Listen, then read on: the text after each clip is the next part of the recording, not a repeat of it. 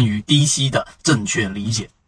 首先，我们在圈子里面一直给大家去推崇一个很重要的交易模型，就是低吸，并不是去追涨，也不是去追这一个涨停板去打板这种模型。因为前者啊低吸适合大部分人，而后者追涨打板是大部分的人当中百分之九十九点九都是没有办法成功的，因为它对于每个人的人性要求、技术要求太高。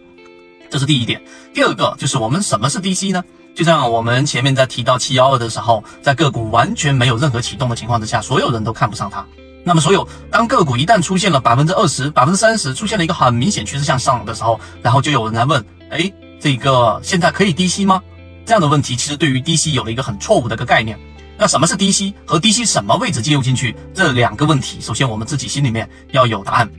我们先说第一个，什么是低吸？那既然叫低吸，它必然是在一只个股下跌的过程当中，或在调整的过程当中去做买入。任何在上上涨过程当中的买入，我们都不能啊准确的把它定义为低吸。这里面和大家心里面所想的可能有一点啊冲突。我们认为，当一只个股出现了一个 V 字形，当然我不确定它是一个 V 字形，但在 V 字形的右侧交易者，他告诉你说，哎，我在一个点上，我们前面圈子也告诉给大家，在前面那一个次低点，我确定这个是 V 字形的一个底底部。这个确定由什么来呢？由我们缠论里面的第一类型买点和第二类型买点来确定。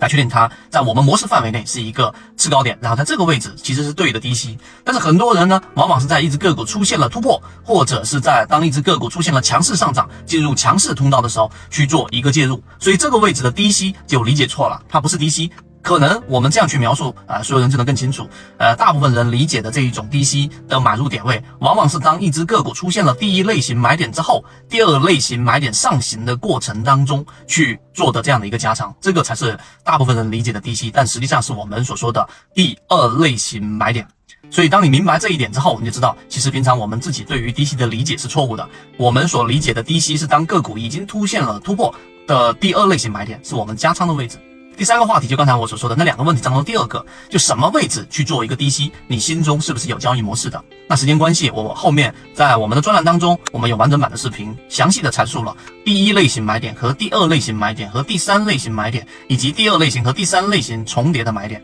第一类型买点大家应该都还记得很清楚，就是当一只个股从前一个中枢快速的调整下来的时候，在次级别出现一个背驰的时候，那么这个就是我们所说的第一类型买点。那这其实是一个比较适合的低吸位置。我们不推荐任何个股。不知道买卖，但我们方法选出来的个股标的，往往都是在一只个股第一类型啊，甚至接近第二类型的这个过程当中筛选出来，并且持续性的跟踪和跟随下来的。所以这个才是低吸的，我们说的最重要的，你叫奥义也好啊，技巧当中的核心也好，你首先要有一个非常标准的这一个低吸的买入信号，第一类型，或者是我前面给大家讲的泽西顶底分型连续性出现之后，在三十分钟和六十分钟出现底。分型的时候，这个时候就是一个低吸的买点，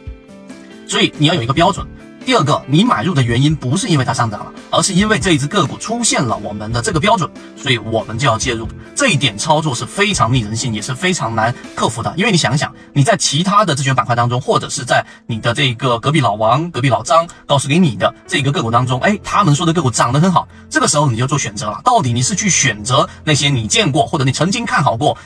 现在。